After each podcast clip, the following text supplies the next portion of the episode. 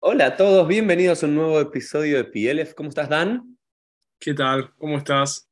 Muy bien, muy bien y contento de poder eh, dialogar contigo. Hoy tenemos aquí a Dan, que quizás algunos no, no relacionan la, la cara o el nombre con su proyecto. Creo que es más conocido por su proyecto que por su propio nombre, que es La Ruta de las Bobes.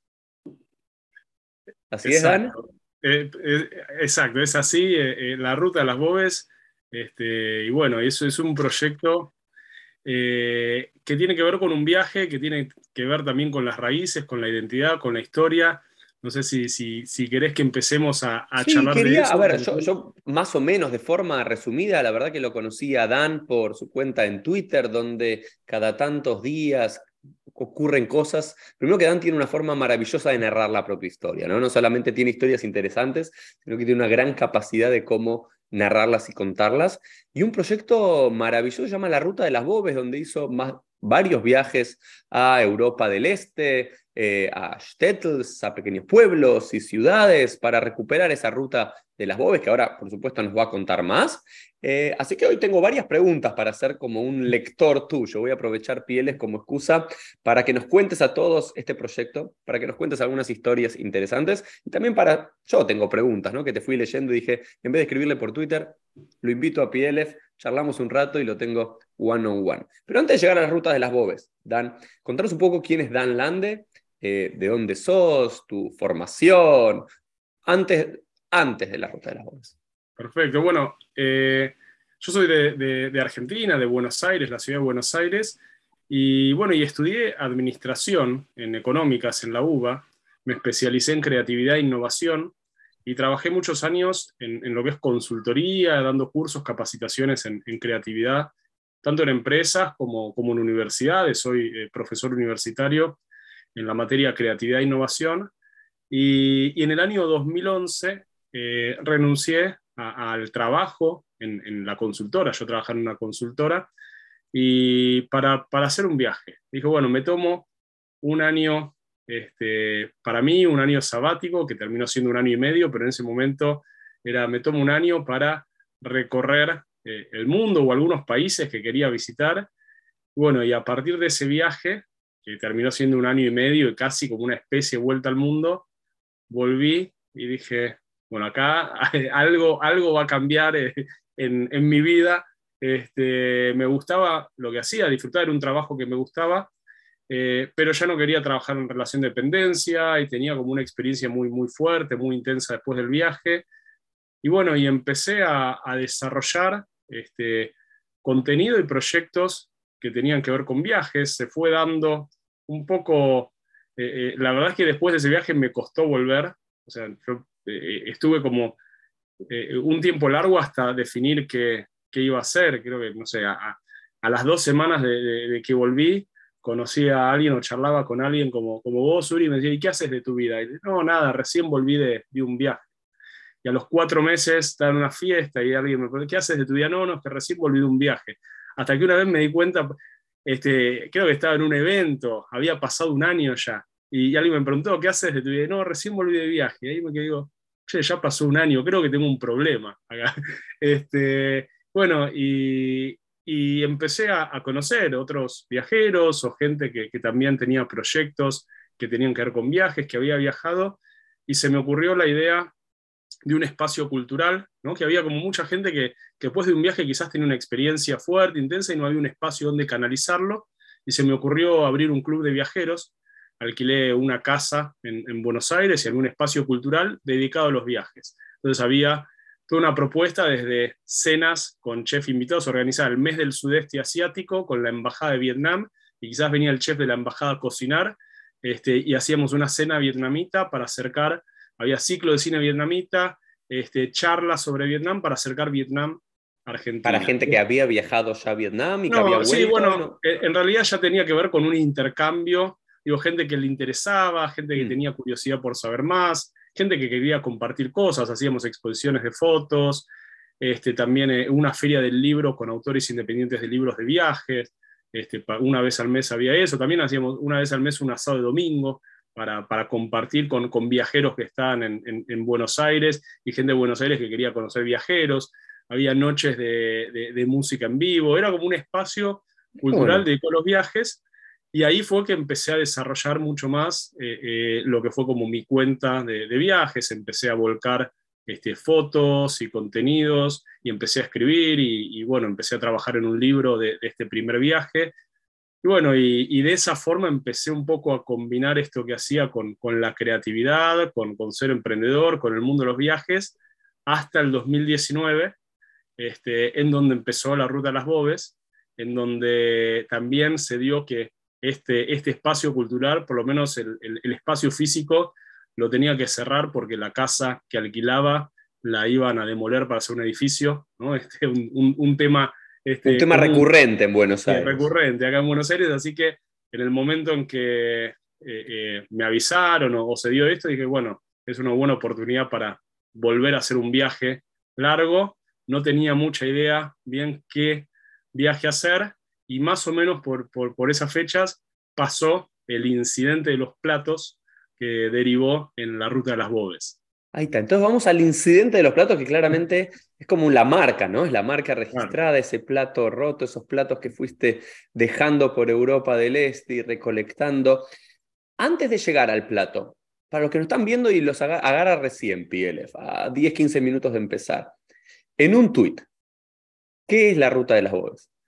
Es un proyecto que busca recuperar la historia y homenajear a los abuelos y abuelas que emigraron de Europa del Este a Sudamérica y que nunca volvieron a sus pueblos. Entonces los nietos y nietas me contactan, me dicen de dónde eran sus abuelos o abuelas en Europa del Este. Juntos con estos nietos vamos recuperando, reconstruyendo las historias. digo, bueno, contame lo que sepas de, la historia de la vida de tu abuelo en el pueblo o, tu relación con tu abuelo, con tu abuela, cualquier cosa sirve, ¿no? Cualquier, porque a veces eh, eh dice, mira, no tengo mucha información, y bueno, no importa, lo que te hayan contado, cómo era tu abuela, recuerdos que tengas, todo sirve para, para recuperar, para reconstruir una historia de su vida en Argentina o en Sudamérica. Entonces, bueno, vamos recuperando estas historias con los nietos, las nietas. Yo llego al pueblo, eh, les muestro fotos y videos, como de acá es donde viene tu familia, de acá es donde empieza tu historia. Bueno, empieza, ¿no? Eh, relativo, pero de acá es donde, donde viene tu familia y hago un homenaje en honor a estos abuelos o abuelas con un plato roto intervenido. Y después esas historias las voy contando en, ahora en redes sociales o durante el viaje en redes sociales. Y entonces ahora vamos a eso del plato roto, ¿no? Que, que el símbolo del, del homenaje tiene que ver con un plato roto. Contanos qué fue ese disparador que te llevó este, a iniciar este proyecto.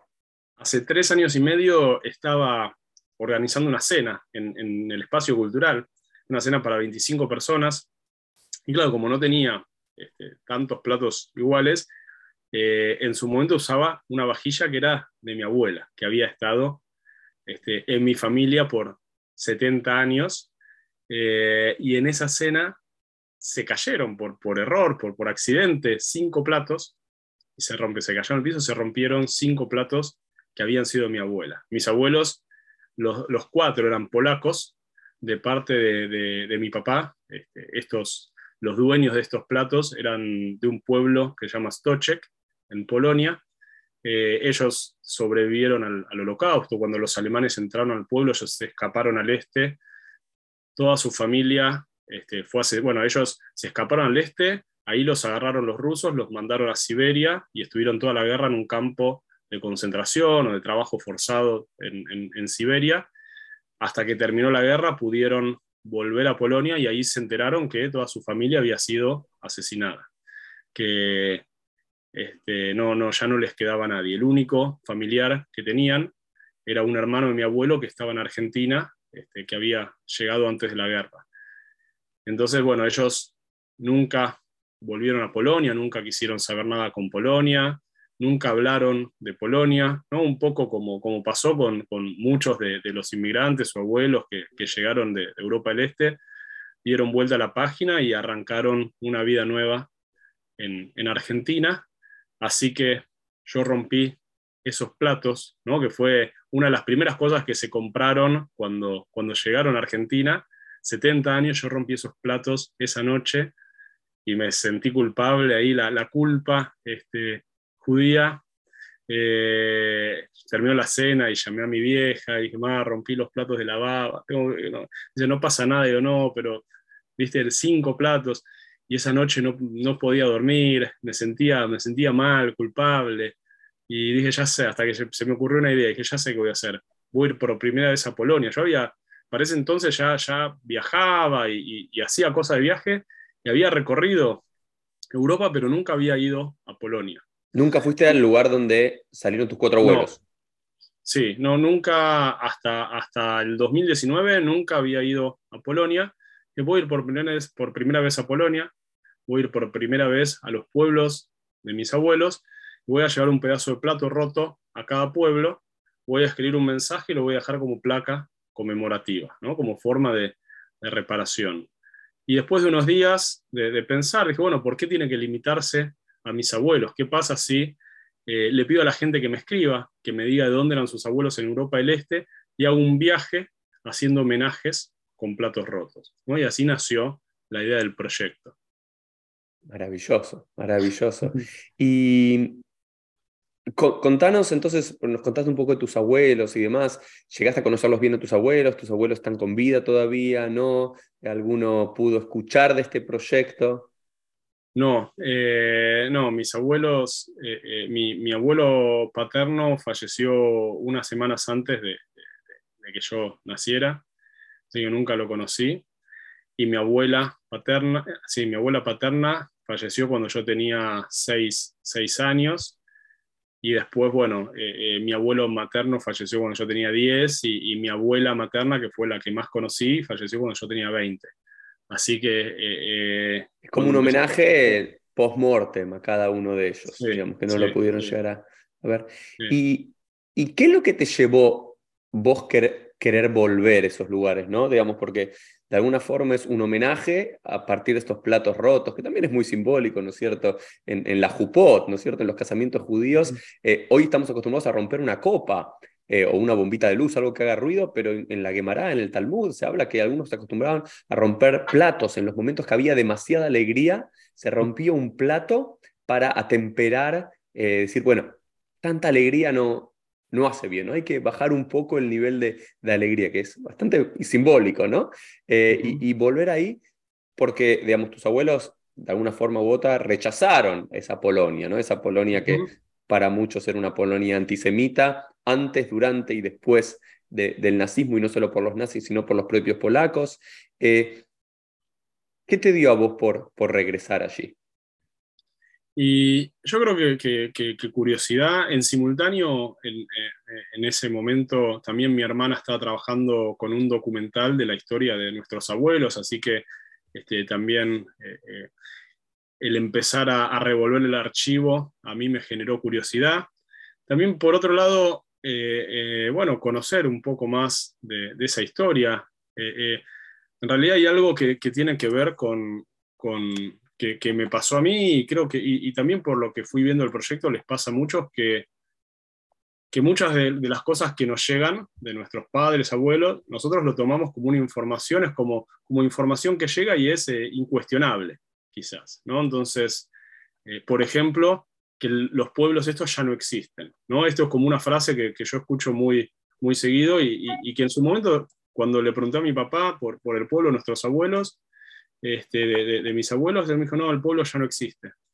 Eh, y para mí, durante muchos años, eh, el pueblo en Polonia no existía. Y, eso pasa ¿no? con mucha gente, no, no, el pueblo no existe. Digo, pero ¿estás seguro? A ver cómo se llama. ¿no? Yo te lo busco, vamos a ver si, si existe o no. Y la verdad es que esos pueblos existen, ¿no? que, que, quizás este no existe más, quizás fue, una, fue la, la forma de, de, nuestros abuelos de, de poner un, hacer un cierre, un corte o empezar de nuevo, decir ahí ya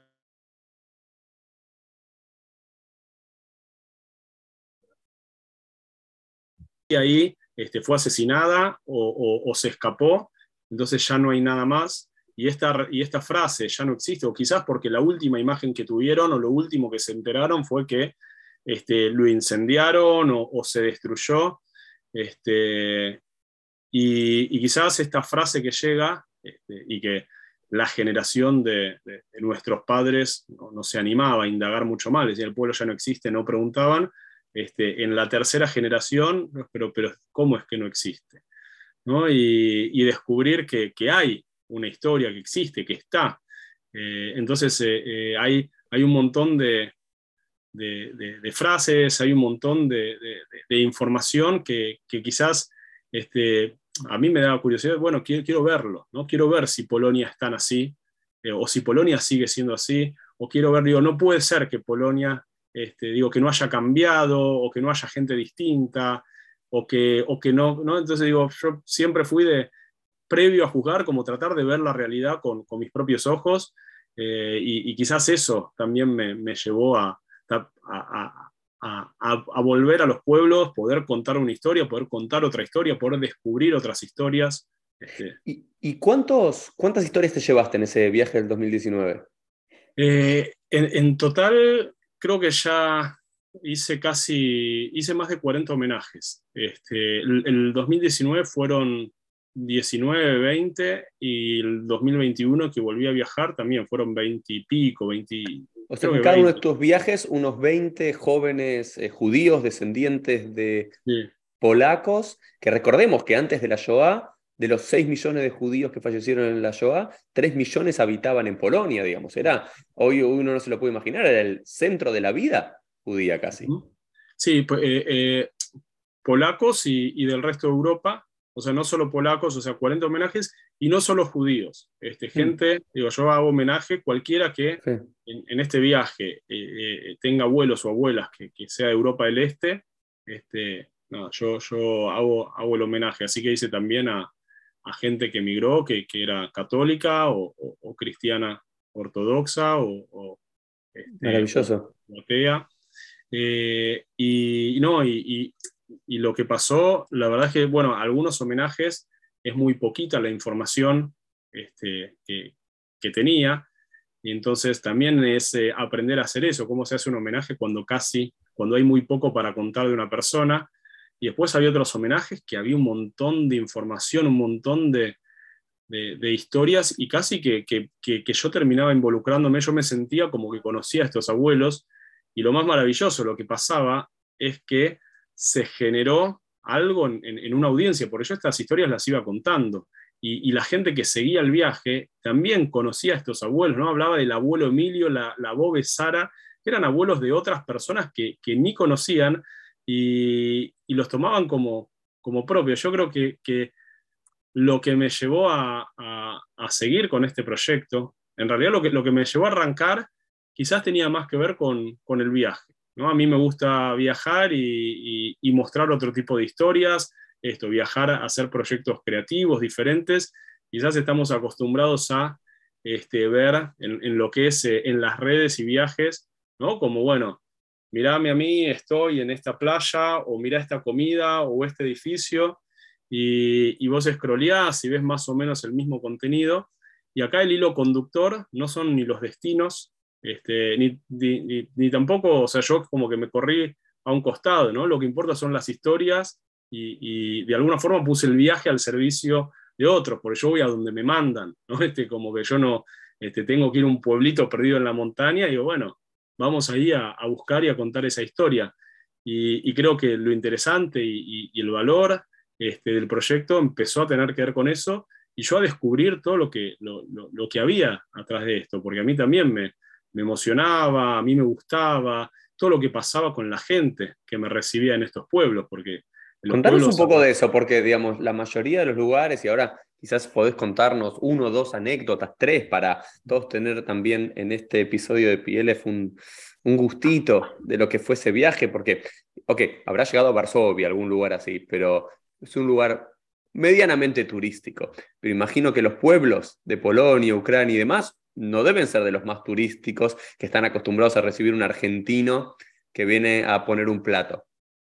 Sí, no, no, no, nada, nada. E, este, de hecho, no hay eh, eh, Airbnb o hostels, hoteles y, y muchas veces en esos pueblos, o sea, yo eh, me hospedaba la, gente local.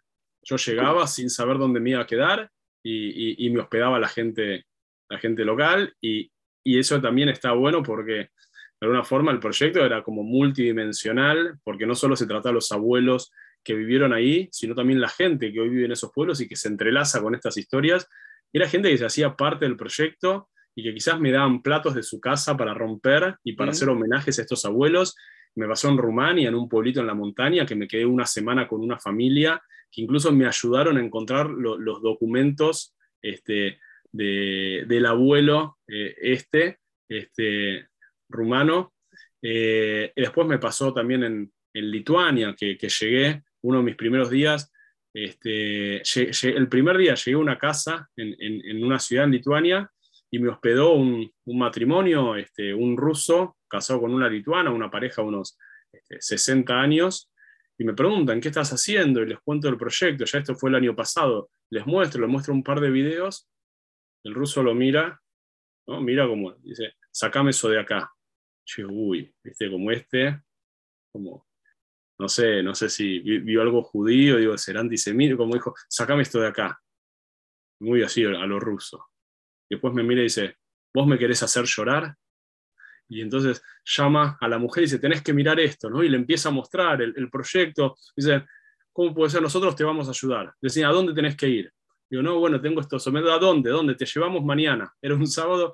Bueno, y, el tipo, nada, y, la mujer eh, les encantó el proyecto, empezaron a llamar amigos, a conocidos este, de Lituania para contarles. Este, Lituania es un poco como, como Uruguay, tiene 3 millones de habitantes, se conocen todos.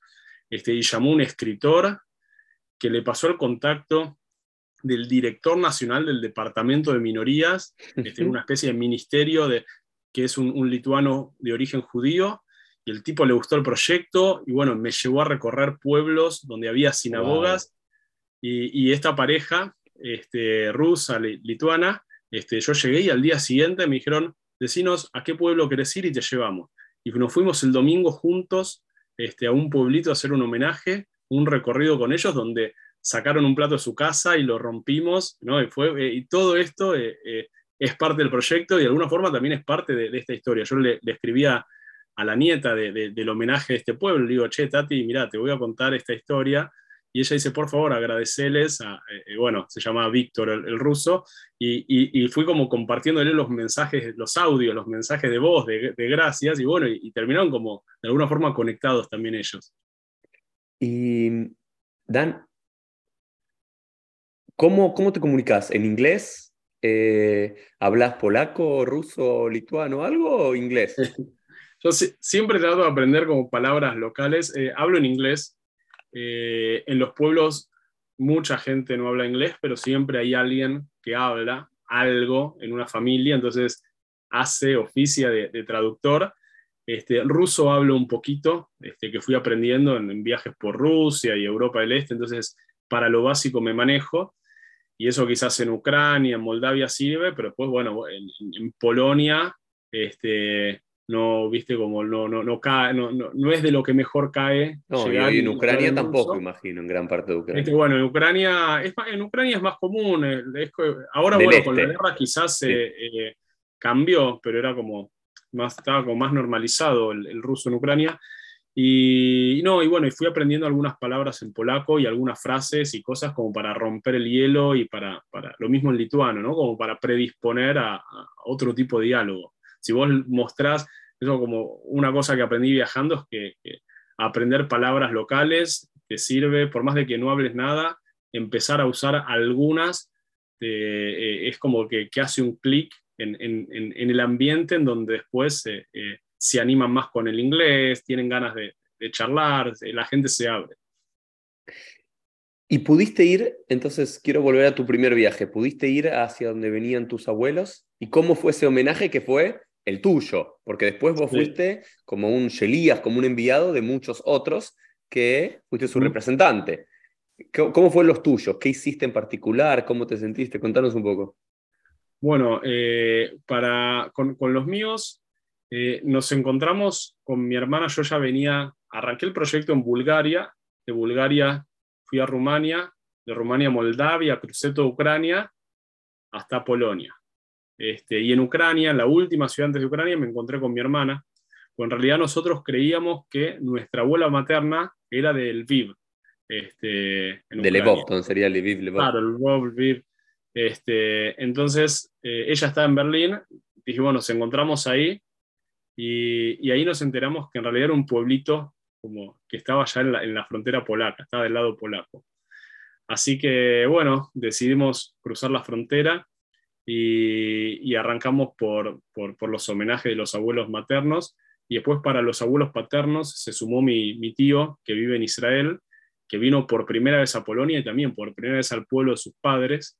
Así que fuimos los tres a, a Stochek y fue una experiencia como muy, muy fuerte, muy interesante. La verdad que eh, el pueblo es un pueblo de 2.000 personas y nos recibieron en la escuela. Este, un, almuerzo, o sea, nos recibió la directora y, participamos de un almuerzo con, con, gente del pueblo en la directora, eh, eh, con la, en la escuela con la directora. Y después el alcalde también nos invitó a, como a su despacho a charlar y, casi como, como, como, si fuéramos gente del pueblo, ¿no? Con un trato. Y, después, una de, las cosas como más, más fuertes, este, mi, yo te había dicho que, que bueno, mis abuelos no, no hablaban de, Polonia o, no hablaban mucho, pero mi abuelo escribió un, un libro, un eh, Book, este, Iscor, no. Eh, Iscor de recordación. Ah, sí, sí, sí, Iscor Book, este, en, donde, en Yiddish, en donde él reconstruye su vida, su historia, la historia del pueblo, la familia, las familias que vivían en ese pueblo, en donde también hay testimonios de distintos sobrevivientes del pueblo que escriben, él lo editó, lo compiló, y es un libro familiar, eh, eh, eh, o sea, que, de nuestra familia, que, está en Yiddish, y en donde él cuenta un montón de, su, historia. Y bueno, como no hablamos Yiddish, y todo lo que es traducir, todo eso es, es, un montón. Pero mi hermana para su documental, traduciendo, encontró algunas cosas y, y, de repente este, encontró un apellido que aparecía en el libro, que era el apellido Postek. Y le preguntó a mi viejo, ¿qué te suena el apellido Postek? Y mi viejo no tenía idea. Y bueno, y empezó a averiguar y, nos enteramos que una familia polaca, este, esta familia Postek, que durante la guerra escondió a mis bisabuelos, a los papás de, mi abuela. Entonces ellos tenían una casa y en una especie de, en el terreno, una casita anexa, que era como un, depósito de herramientas o en un lugar ahí, escondió a mis bisabuelos y a nueve judíos más, a nueve personas más. Este, está la casa, la casita anexa y al lado el bosque.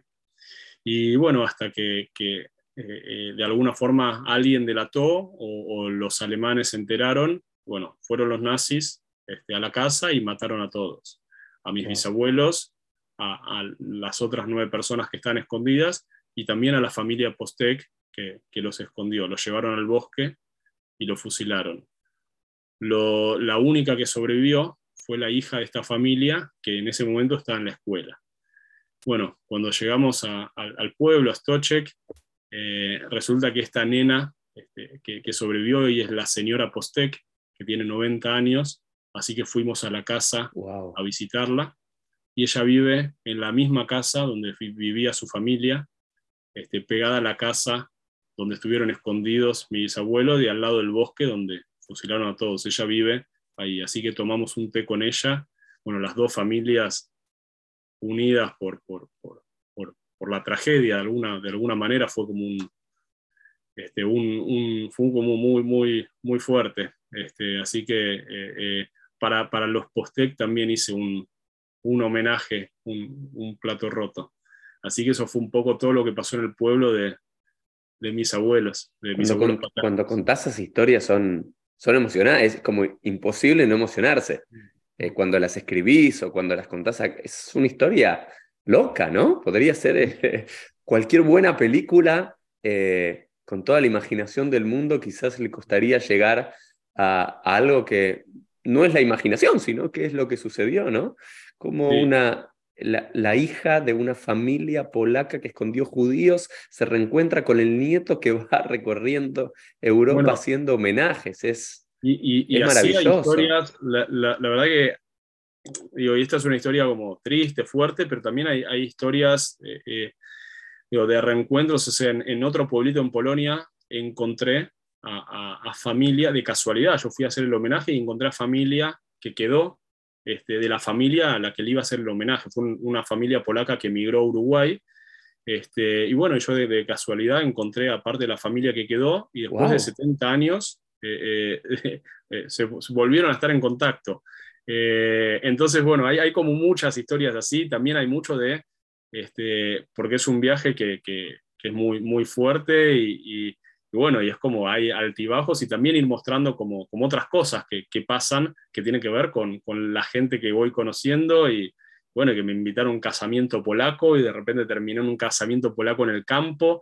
Entonces eh, eh, eh, es como un, viaje en donde hay historias de, de, todo, desde humor a estas historias fuertes de los abuelos hasta cosas insólitas y un poco como, como la vida, ¿no? Este, digo, como, como este, trato de, que no sea todo eh, eh, duro o, un bajón, sino también eh, este, poder vivir y mostrar y contar otras cosas. Que, también, que también parte de la historia de nuestros, mi lado materno, de, tus cuatro abuelos y demás, de toda la historia de nuestras bobes y seides en, en, Polonia, Ucrania, Rusia, tampoco fue agrio todo el tiempo. Fue agridulce, ¿no? Hubo momentos de persecución, pero también vivieron muchas alegrías, nacieron muchos hijos, tuvieron muchos casamientos, tuvieron muchos encuentros y desencuentros que, que también recuperar en estas historias que no sea simplemente solo la tragedia, solo la muerte, el antisemitismo, el nazismo y demás, sino la vida misma es muy lindo. Tengo una pregunta, Dan. Eh,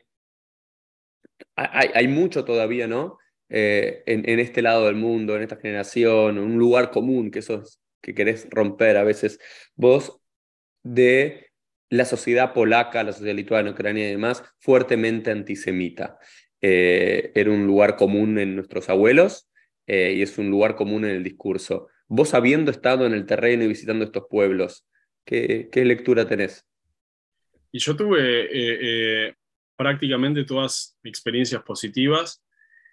obviamente que, que hay antisemitismo ahora, que quizás eh, creo que, que eh, en realidad eh, hay xenofobia y, como, como odio que, que, mutó también. Yo creo que hoy en, en, en estos países o en Europa hay más islamofobia que antisemitismo u homofobia también. Este, creo que hay, hay grupos más de, este, sí, de, de, extrema derecha y hay como neonazis eh, pero bueno, eso es una parte de, la sociedad, este, como también hay en Bélgica, en Francia y en Holanda. Digo, no, no es nada que no exista, como también hay en, Latinoamérica. En Estados Unidos también, sí, pero, pero ese, antisemitismo del cual hablaban los Bobes las Eides, o, de elegían no hablar, pero es un lugar común, eso en los pequeños pueblos, ¿no? Eh, quizás no en lugares tan cosmopolitas. ¿Lo seguiste viviendo o no? yo, no, yo no lo viví y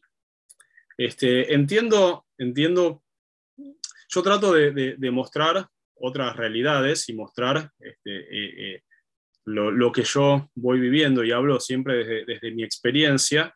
Este, entiendo también la, la, posición de toda la gente que hoy todavía no quiere saber nada, ¿no? porque esto también es muy común leer, no, porque este, en Polonia son todos nazis, o en Polonia... Pues, y, yo entiendo porque, porque tiene que ver con, con, un, un, discurso heredado de dolor, como un dolor si, si, a vos, tus abuelos, o sea, mataron a toda la familia y, y, y lo que te dijeron es, este, los polacos fueron peores que los alemanes. Y viste, yo no vengo acá a cambiarte como tu forma de pensar y entiendo, ahora si hay gente que quizás eh, eh, está dispuesta a, ver o escuchar quizás eh, eh, algo más este, sobre el tema o, por lo menos lo que, lo que me pasó a mí sobre el tema, yo este, muestro y, cuento.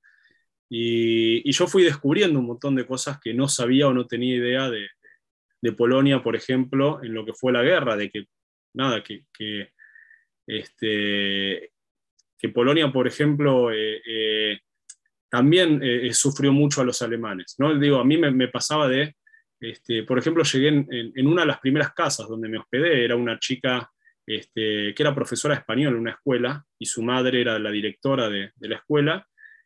Y, les conté de, mis abuelos. Yo siempre, eh, eso por ejemplo, sí, es algo como que quizás un miedo heredado de, entrada, no decir que soy judío y tantear, ¿no? Y ver, ¿viste? Como que hay una cosa de, de, no, no, no, saber cómo decirlo, ¿no? Y, eso creo que, tiene que ver con, con, la historia. Este, y en algún momento les conté del proyecto de mis abuelos y me decían, ah, pero entonces sos polaco. Y bueno, en realidad mis abuelos, le, conté el libro, Nidish, bueno, pero son judíos, pero eran polacos, ¿no? Y estaban como contentas, de, como me, trataban como, como un polaco, no me decían, ah, no, bueno, judío. Y bueno, y, esta, esta chica y esta mujer empezaron a, ayudarme a, encontrar, bueno, primero me, mostraron este, un montón de lugares en, la ciudad donde había homenajes y, memoriales este, al, pueblo judío y, estaban interesadas y, tenían en, el profesor de historia de la escuela, este, se interesaba mucho, eh, eh, digo que era un polaco, pero estaba como interesado en reconstruir la historia judía de la ciudad y, todos los habitantes, bueno, y, me invitaron a la escuela este, de ellas, así que fui a una clase de, estudiantes de segundo año, eh, eh, clase de español, a contar del proyecto mm. y a contar de la historia.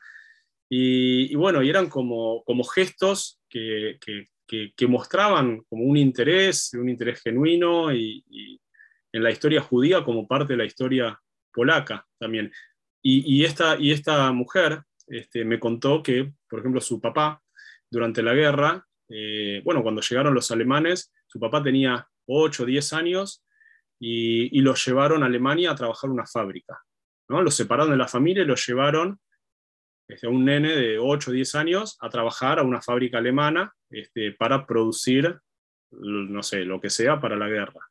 Entonces, en, Polonia también hubo, lo que pasa fue, fue, fue quizás diferente, quizás los que, este, bueno, pero hubo una oposición, hubo una resistencia, hubo gente que, escondía, que, ayudaba, entonces es como muy difícil de, juzgar. Eh, eh, y yo trato de, no juzgar, de, conectarme con la gente y, ver qué, este, qué me dicen, qué me cuentan, este, qué pasa, y a partir de eso compartir con, con esta gente que voy conociendo.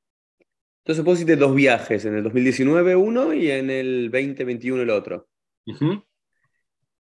Y los dos similares, ¿no? Recopilación de historias de la gente que fuiste reconstruyendo y después ibas dejando en homenaje los, los platos. Eh, ¿Alguien se interesó o tuvo ganas de, acompañarte? ¿Preferís viajar solo? ¿Cómo, cómo es eso, Dan? Ah, eh, eh, desde Argentina, decís, o...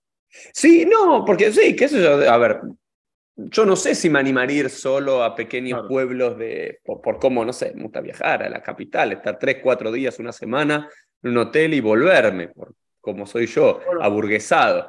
Eh, quizás entrar a un pequeño pueblo que no sé cómo llegar, que no sé qué comer, que no sé dónde dormir, pero no sé, quizás la primer, el primer viaje era desconocido, pero el segundo, algún otro nieto no quiso, digo, ¿te acompaño, Dan?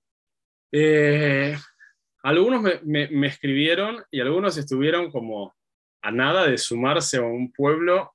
En realidad era más gente que, vivía en Europa que decía, che, mira, puedo tomarme un fin de semana para ir a... Este, eh, y al final no se dio. Yo, la verdad, estoy acostumbrado a viajar solo y, mm. hay muchas cosas que se dan y pasan. Sí, solo cuando tenés esa flexibilidad. Y, que también, digo, hay que bancarse porque, qué yo, para algunos pueblitos ahí en el medio de la nada, yo estaba a la mañana con la mochila haciendo dedo en la ruta, pues no había transporte público, y hasta cinco horas para llegar a un pueblo donde no pasa nada. Entonces es un viaje que, que quizás no es tan eh, eh, placentero para hacer. Este, hubo gente que me escribió y que tenía ganas de, de, ir al pueblo de su familia y me preguntó si yo podía acompañar. Este, pero bueno, es algo que todavía no se terminó de, dar, pero que quizás a futuro yo lo pienso como una posibilidad de este, eh, Vos ser el guía, digamos, de alguna forma. Sí, sí, no sé si guía, pero, pero sí, algo así como, como acompañar o facilitar este, estos viajes. Yo creo que una de, de, las ventajas o una de las cosas que, que llevó también al proyecto era que, quizás eso, para mí, yo que estoy acostumbrado a viajar, es como mucho más fácil manejarme o llegar a pueblos quizás para gente en Argentina es como tan lejano, tan perdido, que, que no tienen ni idea por dónde empezar. ¿Cómo llego a este... Y, yo, nada, como yo quizás ya tengo cancha en esto de, llegar a lugares lejanos y arreglarme y que me hospeden y manejarme. Entonces el hecho de, aprovechar que, yo estaba en Europa y, poder hacerlo era también como, bueno, como, como hacer eso por la gente que quizás le es inaccesible o le es imposible pensar en, llegar a estos pueblos. Y ahora, Dan, volviste hace un par de meses a Argentina. ¿No? Si te hubiese preguntado a la vuelta del 2011 qué estás haciendo, y os acabo de volver un viaje, ya hace casi un año que volviste. Ahora también respondes, acabo de volver un viaje. Tenés otra tercera ruta de las Bobes, otro tercer viaje eh, pendiente. Hay un nuevo proyecto. Eh, estoy con, con, el libro, estoy escribiendo el libro de la ruta de las Bobes. Y, ¿Te lo pidió un editorial después de verlo algo? ¿Deciste solo por tu cuenta? ¿Cómo se dio? Eh, por ahora estoy escribiendo por mi cuenta, es como el, primer, la primera versión o primer borrador, y todavía no decidí si voy a autopublicarlo, o sea, trabajar como, con un editorial, pero en el formato, o sea, autopublicado, yo pagando, siendo dueño de mi libro, o si quizás eh, eh, voy a salir a venderlo a una editorial con más distribución, pero bueno, es como, ahora estoy como en el, proceso de, escritura del libro y estoy con un proyecto, a ver si sale también de podcast, este, de, relatos de la ruta de las Bobes y y bueno, y, estoy y este año eh, dando charlas y difundiendo el proyecto. Este, se interesó mucho la Embajada de Polonia, el, bueno, el Museo del Holocausto también se interesó y bueno, con la Embajada de Polonia hicimos una charla en la Embajada y después eh, me llevaron a Uruguay, a Montevideo a dar una charla, a Paraguay. Así que la idea eh, de este año, en donde no pensaba viajar, era difundir. hacer todo lo posible para, para difundir el proyecto y próximo viaje, no sé, depende, hay, hay, que ver qué pasa con la guerra, con el euro, ¿no? Está, está caro. Este, Pero sigue siendo, sigue siendo, ese es el destino, ¿no? Europa del Este, ¿no?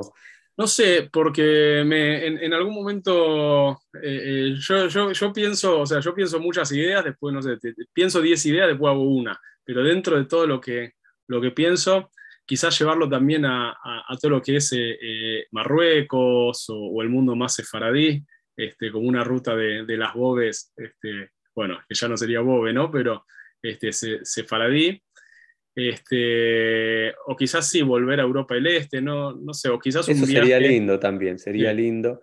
sí, siempre es una de las cosas, ¿no? Como que también es interesante, porque ambos, nosotros somos nietos de aquellos que vinieron, ¿no? Yo tengo, la mitad de mi familia viene de Europa del Este, de Odessa, y la otra mitad viene de, Siria. Eh, y, siempre fue una deuda pendiente. Siempre fueron, eh, es y, pero vos le preguntás a mi papá, a mi mamá, no están ni en la prioridad número 20 de los viajes que alguna vez quisieran hacer. Ni a Siria mi papá, ni, ni a Odessa mi mamá. No, no está, no está. Pero para mí son dos lugares, especialmente Siria, que bueno, por supuesto la guerra, la guerra civil y, todo lo que estuvo pasando, pero siempre fue un lugar para, para recuperar. Es, es, creo que es es muy, muy lindo esto, ¿no? De alguna forma de lo que algunos se tratan de escapar o de negar o de que no es una prioridad, como siempre hay un, renacer o una, una vuelta, ¿no? De, de, la, de, la, tercera generación, de los nietos, de toda esa cultura. Bueno, hay, hay, algo que, se dio con el proyecto que, también tuvo un alcance que yo no, quizás no imaginaba cuando empecé, que, a partir de, ver como que las historias contagian y, gente que quizás está negada a, querer meterse con su historia o, quizás eh, eh, nunca se le cruzó por la cabeza como indagar este, un poco más, al, escuchar o a ver las historias y ver de los homenajes, empezaron a, a che, me diste ganas de, de ir a, de saber más del pueblo de mis abuelos en Ucrania, en Polonia, me diste ganas de ir a, a Polonia. Este, entonces eso también está, está bueno. También todo lo que tiene que ver con, con la difusión de estas historias en, eh, en todo lo que fue el, el mundo no judío, este, porque en Instagram, la verdad es que la mayoría de la gente que, que me sigue en las redes de Argentina, de Latinoamérica, no son judíos y empezaron a, a conocer, a interesarse, este, digo, un montón de cosas que quizás para nosotros son básicas o obvias, de las circunstancias en las que se fueron, de todo lo que fue el, el holocausto, para mucha gente no es tan, tan conocido, tan obvio. Entonces, eh, eh, eh, creo que el, proyecto también generó este, todo y este es una, interés. Es una forma diferente de relatarlo, no es solamente a través de la tragedia y los datos históricos, sino de, de, historias familiares, de, relatos particulares.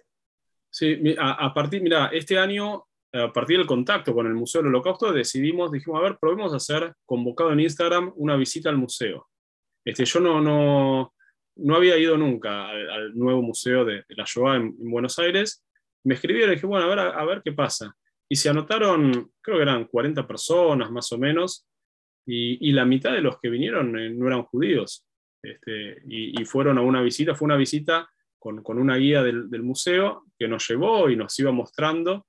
Este, y, y bueno, y, se acercaron también a, a esta historia entonces me parece como, como que está bueno que pasen esas cosas. Seguro, ¿no? Y aparte, de vuelta, me parece que lo que tiene tu proyecto tiene que ver con, con, conectar a través de la emoción, de las historias personales y de romper los prejuicios de un lado y del otro, de, del mostrador, de, del, del, océano.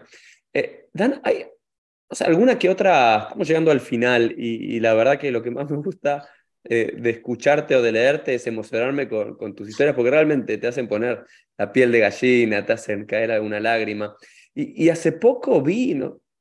hay algo que creo que cuando fuiste al Museo de la Shoah, viste una foto que, parece de ciencia ficción realmente, parece que está novelado, ¿no? A veces da ganas de preguntarte, ¿dan, ¿novelaste las historias o realmente te pasan así? Porque es ciencia ficción.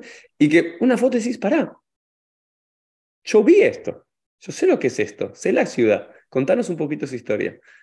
Sí, bueno, en esa visita fue que, en, en, realidad previa a esa visita, creo que fui a, reunirme con, con ellos y, fui yo a recorrer el museo y en, lo que veo como en la pared, en el mural, este, donde están, hay como un, lo, primero que se ve cuando se entra al recorrido es como la vida de los judíos en, Europa del Este, eh, bueno, en Europa, este, antes de, de la guerra y hay como una especie de, composición este, de fotos, como un mural con distintas fotos.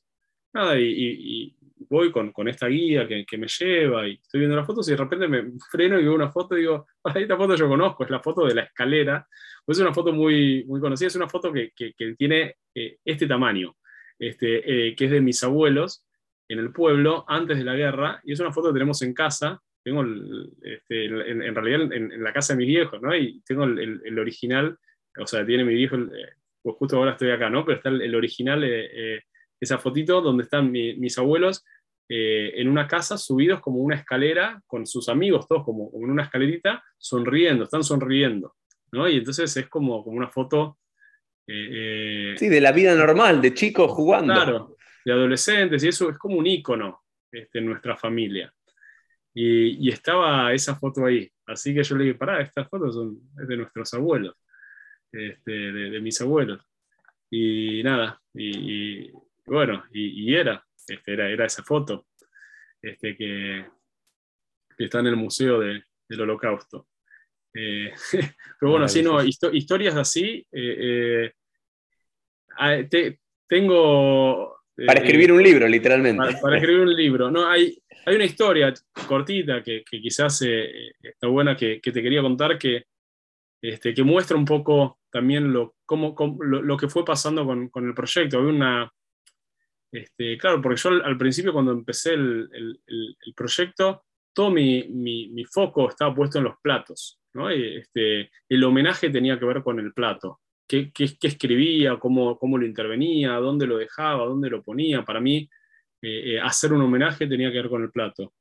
Y a medida que iba pasando el viaje, que fue pasando el viaje, este, y el proyecto iba desarrollándose, me di cuenta que, entendí que el, homenaje tenía que ver con, con todo el evento, desde que estos nietos me contactaban y me escribían y me empezaban a contar su historia, ahí ya era parte este, el homenaje, este, hasta el contar estas historias en las redes sociales, esto también era parte del homenaje, ¿no? Todo eso era el, acto de memoria. Y pasó con una familia este, que el nieto me, escribió, eh, la Bobe Sara, era la, abuela del homenaje, un pueblito, Parchef se llama, ahí nomás de Lublin. Y él me, contacta por WhatsApp y empezamos a hablar y me empieza a reenviar los audios. Este, primero, lo primero que hizo fue empezar a reenviar los audios que se mandaban entre ellos, como su hermana, su mamá, contando recuerdos de su abuela. ¿no? Entonces yo tenía como un registro en la conversación de él con audios de donde iban contando anécdotas de, esta Bobe Sara. Y después él me contó un día que este, habían decidido hacer un picnic para lo que hubiera sido el cumpleaños de la de Sara, se juntaron a hacer un picnic a recordarla, este, y me dijo, bueno, el, proyecto nos llevó a querer hacer esto. ¿No? Y, después me mandaron, este, lo que tenía la, la de Sara es que, fue algo maravilloso, escribió un diario de su vida, de su infancia en el pueblo, en Parchev, hasta eh, eh, eh, el barco y la llegada a Argentina y su vida en Argentina y su casamiento y sus nietos, bisnietos hasta los 87 años. Se escribió un diario, tenía un diario de, su vida y su nieta, Luciana, se grabó leyéndolo o, leyendo este, gran parte del diario. Y un audio de 30 minutos, en donde yo tenía, me lo mandaron y yo lo escuché un par de veces antes de llegar al pueblo. Y cuando llegué al pueblo dije, bueno, lo voy a escuchar caminando por el pueblo. Entonces empecé a caminar y yo tenía la historia de esta abuela, de esta Bobe Sara, contada en primera persona, porque era un diario, leída ¿no? a través de la voz de su nieta. Entonces decía, nací en un pueblito de Polonia llamado Parchev. ¿no? Y yo iba escuchando y caminaba por el pueblo, iba escuchando desde las historias de la noche que tuvo pesadillas porque tenía un parcial en la escuela, quizás tenía la escuela del pueblo ahí, y contaba de la aljibia donde iban a buscar agua y de los juegos que hacía de chica y yo iba caminando por el pueblo, escuchando el relato, escuchando la vida de esta abuela, mientras caminaba como si estuviera con ella. Yo creo que el, homenaje tiene que ver con eso. Ese día yo sentí, la voz de Sara está en el pueblo, la trajimos de vuelta, ¿no? y se lo dije a estos nietos. Y creo que el homenaje es eso, es como un hechizo, ¿no? buscar en, la ausencia de estos pueblos rastros de los abuelos, ¿no? y es como traerlos a la vida por un rato, por un día, de vuelta al, pueblo. Creo que de eso se trata de la memoria. Y, ese homenaje, bueno, fue un, homenaje hermoso.